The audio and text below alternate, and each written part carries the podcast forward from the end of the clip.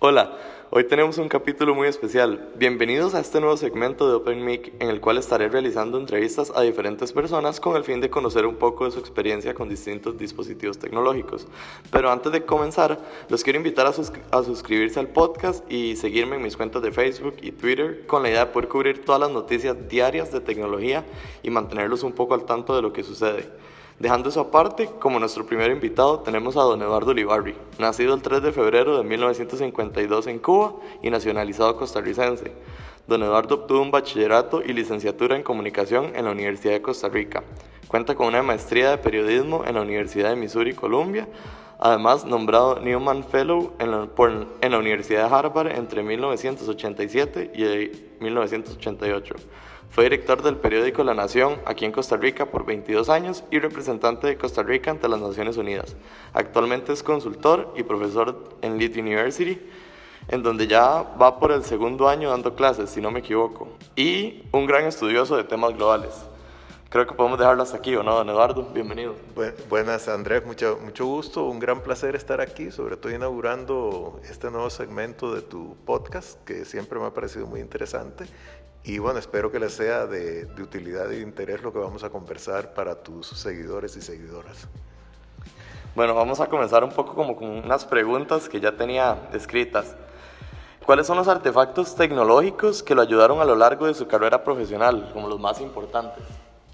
Bueno, como mi carrera profesional ha sido bastante extendida, Creo que el primer artefacto tecnológico que yo tendría que mencionar es la máquina de escribir y la máquina de escribir mecánica, que ya no es, no es tanto un artefacto tecnológico, sino una antigüedad. Que, que, no se utiliza prácticamente en ninguna parte.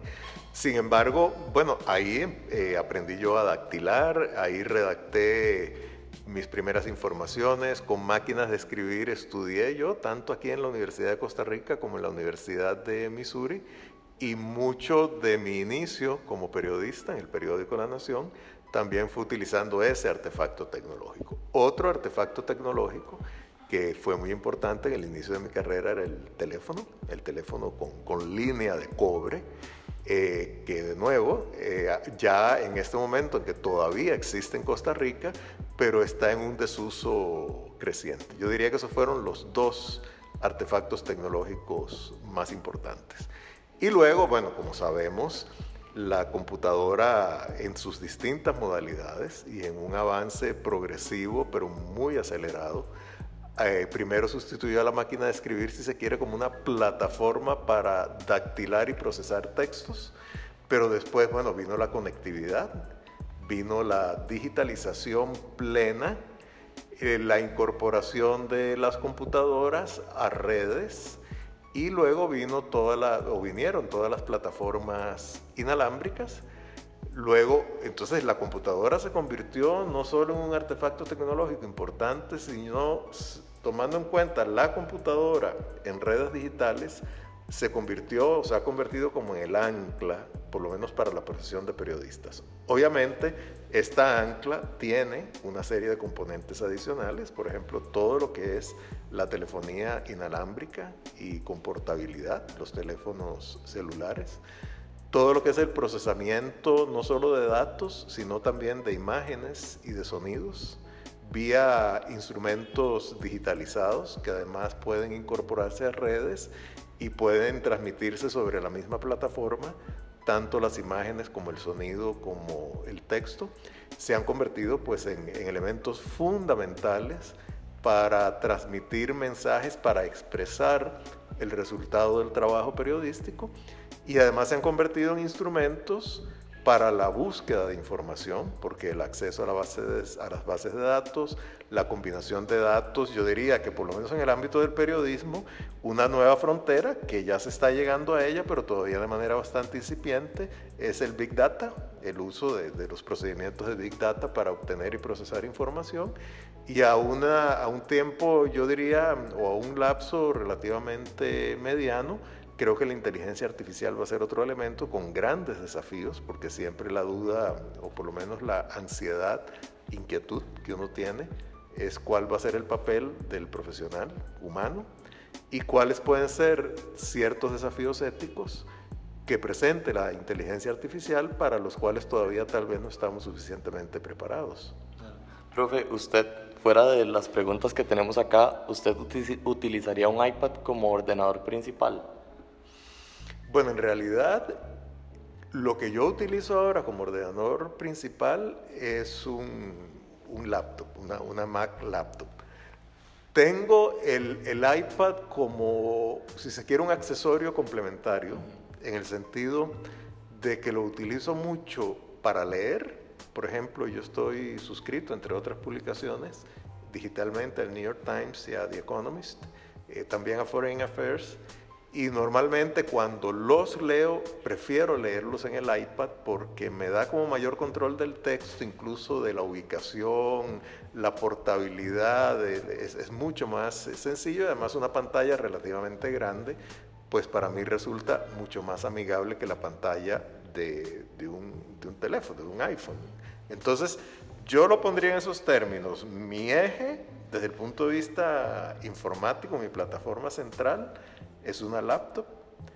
El iPad es sobre todo un instrumento para leer, para ver videos, digamos, prefiero también verlos en el, en el iPad.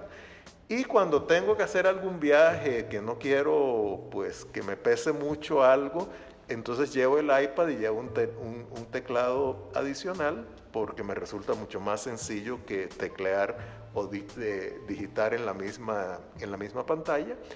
Y luego, bueno, el, el correo electrónico normalmente también lo manejo desde la computadora y el, el, iPhone, el teléfono celular, lo utilizo mucho, bueno, obviamente para llamadas, pero también para textear y para Twitter y para Facebook. Profe, bueno, en el canal hablamos mucho de distintos temas de tecnología y entre ellos van ahorita los automóviles, los automóviles eléctricos. Entonces, una pregunta que le tenía es, ¿qué opinión tiene usted sobre estos y cómo los ve a futuro en países latinoamericanos? Porque sabemos que está muy desarrollado en Europa y en Estados Unidos, pero acá vamos un poco lento. Sí. Yo tengo una plena confianza, casi que una creencia, por ponerlo en esos términos, en los vehículos eléctricos, ¿verdad? No solo los automóviles, sino eventualmente los autobuses. Bueno, los trenes eléctricos son mucho más antiguos. Creo que el gran desafío es el tiempo de carga de las, de las baterías, o sea, la autonomía de los vehículos eléctricos.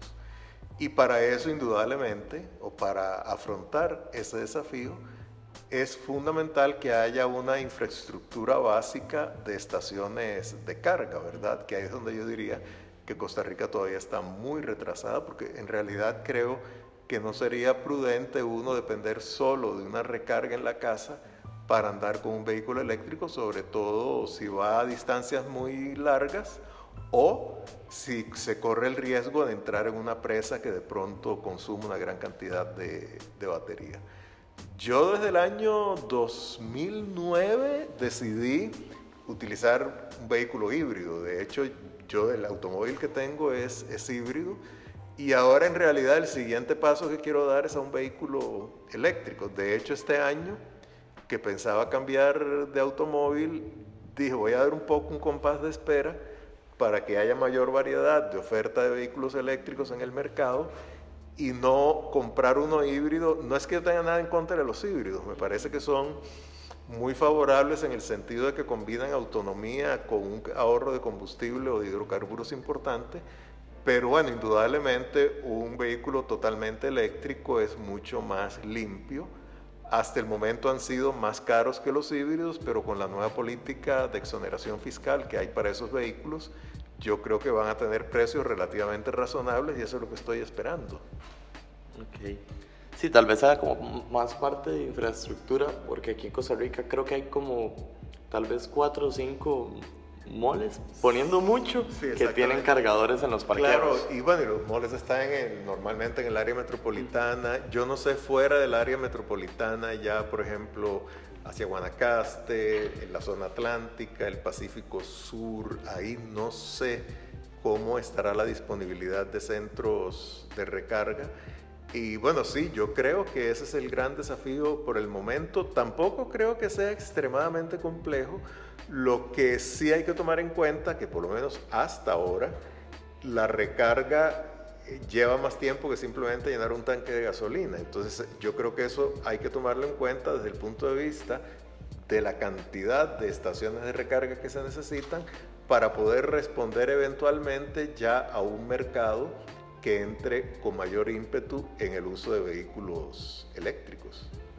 Okay. Sí, de hecho en Walk allá hay una estación, pero solo una. si usted llega, si llegan dos carros, ya no hay forma. Claro, sí, sí, eso, es casi, sí, como simbólico, si se quiere, ¿verdad? Bueno, y todavía probablemente por la poca cantidad de vehículos eléctricos, pues no se, no se hace una presa ahí, pero ya cuando pues no me atrevo a decir cuál será el porcentaje de penetración de los vehículos eléctricos en Costa Rica, pero no creo que sea ni siquiera el 1%. Supongamos que ya llegamos a un 3, 4%, ahí sí sería mucho más necesario pues tomar en cuenta eso. Sí me han dicho, por ejemplo, pero bueno, estos no son estaciones de recarga, que ya algunos nuevos edificios, apartamentos que están construyendo, que están disponibles, en los estacionamientos ya tienen enchufes, cosa que antes no ocurría, porque realmente los estacionamientos era ahí una cosa que no tenía ningún enchufe. Entonces yo creo que eso es un avance también. Pues sí.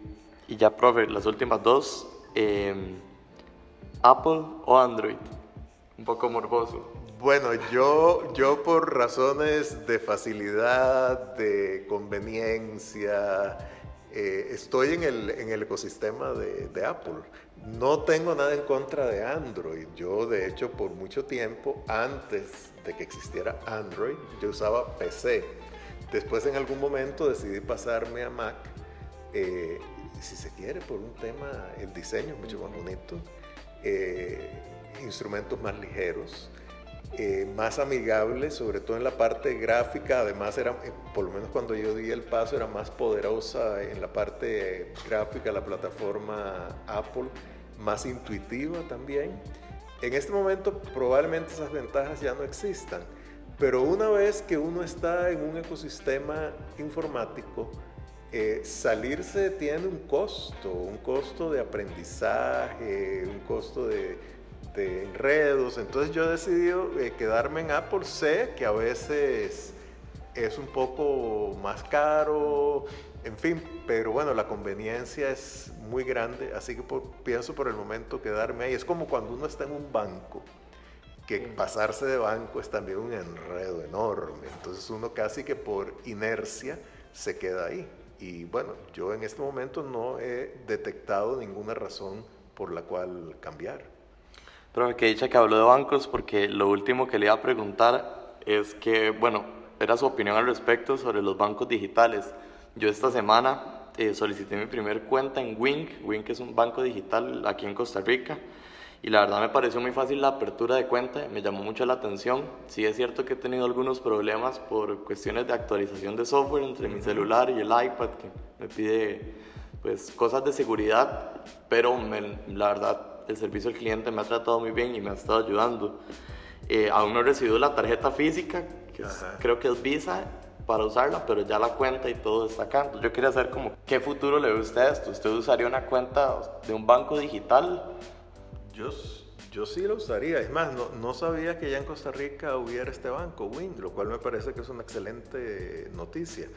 Eh, siempre la primera duda que uno tiene como usuario es la seguridad de las transacciones. Entonces, bueno, uno parte y obviamente si está autorizado para operar, pues razonablemente uno parte de que hay mecanismos de seguridad suficientemente robustos, ¿verdad? Entonces yo diría que superada esa primera duda, de ahí en adelante todo lo demás es conveniencia. Me parece que conveniencia tanto para el consumidor como para el banco porque indudablemente para un banco mantener agencias y sucursales físicas es un costo muy, muy importante. Entonces, en la medida en que el banco como proveedor de servicios se pueda ahorrar por lo menos una gran parte de eso, ahí está teniendo una, por lo menos, potencial ganancia mayor. Y en la medida en que uno como usuario se ahorre la necesidad de ir a una agencia física, pues mejor todavía. Creo que hay una serie de regulaciones sobre todo esto de conozca a su cliente y esas cosas que habrá que ver cómo se manejan solo sobre plataforma digital. Todavía, por ejemplo, por lo menos en el banco en el cual yo realizo la mayoría de mis transacciones, uno puede llenar la fórmula de conozca a su cliente de actualización de datos digitalmente, pero hay que presentarla en físico. Entonces, son ciertos pasos que habría que dar, pero que me parece que es fundamental. Y si esto uno lo une a un eventual gobierno digital, en el sentido que uno pueda realizar una serie de trámites de servicios públicos vía digital, pagarlos digitalmente, yo diría que la ganancia en conveniencia para el usuario, en productividad para el país y en ahorro para quienes prestan los servicios sería muy grande. Así que yo creo que por todo hay ganancia, ¿verdad? Pues probablemente todavía haya una serie de trámites que requieran un contacto físico, presentar por lo menos cierta documentación que eventualmente podría ser digital, digamos un crédito de cierta magnitud, pues difícilmente te lo van a dar solo por algún algoritmo que analice cuál ha sido tu comportamiento como, como, como deudor. Pero, pero bueno, ahí se irá avanzando cada vez más y a mí me parece que es muy positivo. Sí, claro. De hecho, yo la idea es usarlo como cuenta de ahorros, porque mis cuentas personales ahorita las tengo como muy. Con, con, muchos autopagos, entonces se me cobra la nube, se me cobran muchas cosas. Y quería pues separar un poco estos gastos. Exacto. No, no tanto como para crédito, porque sí, yo creo que sería un poco complicado de momento. Me imagino que a futuro van a ser... probablemente se irá avanzando y como, y bueno, e incluso suponete que ya ellos tengan, este banco tenga la posibilidad de que vos programes pagos, etcétera. De siempre es un costo transaccional, o sea, necesitas dedicarle tiempo a hacer la transición. Claro, es una transición que uno hace una vez y ya de ahí en adelante todo lo demás funcionaría normalmente, ¿verdad? Con gran transparencia. Sí, profe. Bueno, muchísimas gracias por su tiempo. Eh, no sé si quiere agregarle algo más. No, la verdad es que creo que hemos cubierto bastante. Me, parece que hay que tomar en cuenta que la tecnología es un instrumento, eh, un instrumento que a veces tiene dimensiones, yo diría que la mayor parte positivas, también nos plantea desafíos y hay que, bueno, como personas, y yo diría que como sociedad, pues tratar de, potenciar toda la parte positiva, que reitero, es abrumadoramente mayoritaria, y tratar de neutralizar algunos elementos negativos que digamos en el ámbito de las comunicaciones digitales, a mí en este momento lo que me preocupa más es la facilidad para divulgar informaciones falsas, a veces para generar un exacerbamiento de ánimo, etc. Entonces yo creo que ahí hay un reto importante para cada uno de nosotros como personas y para la sociedad en su conjunto. Perfecto. Bueno, muchísimas gracias por escuchar este podcast. Mi nombre es Andrés Guevara y este fue el Open Mic con don Eduardo Ulibarri. Que tengan una linda semana. Recuerden hacer una reseña bonita en Apple Podcast o en Spotify en cualquier plataforma. Seguirnos en nuestras redes sociales. Sale como arroba Eduardo Ulibarri. Exacto. En Twitter. E, Eduardo Ulibarri, pero al final no es una I, sino un 1, porque ya estaba tomado de la I. Ah. no es porque yo pretenda ser el número uno, sino que... Perfecto. Suscríbanse desde cualquiera de las plataformas y bueno, espero que lo sigan escuchando. Muchas gracias por su tiempo. Chao, chao.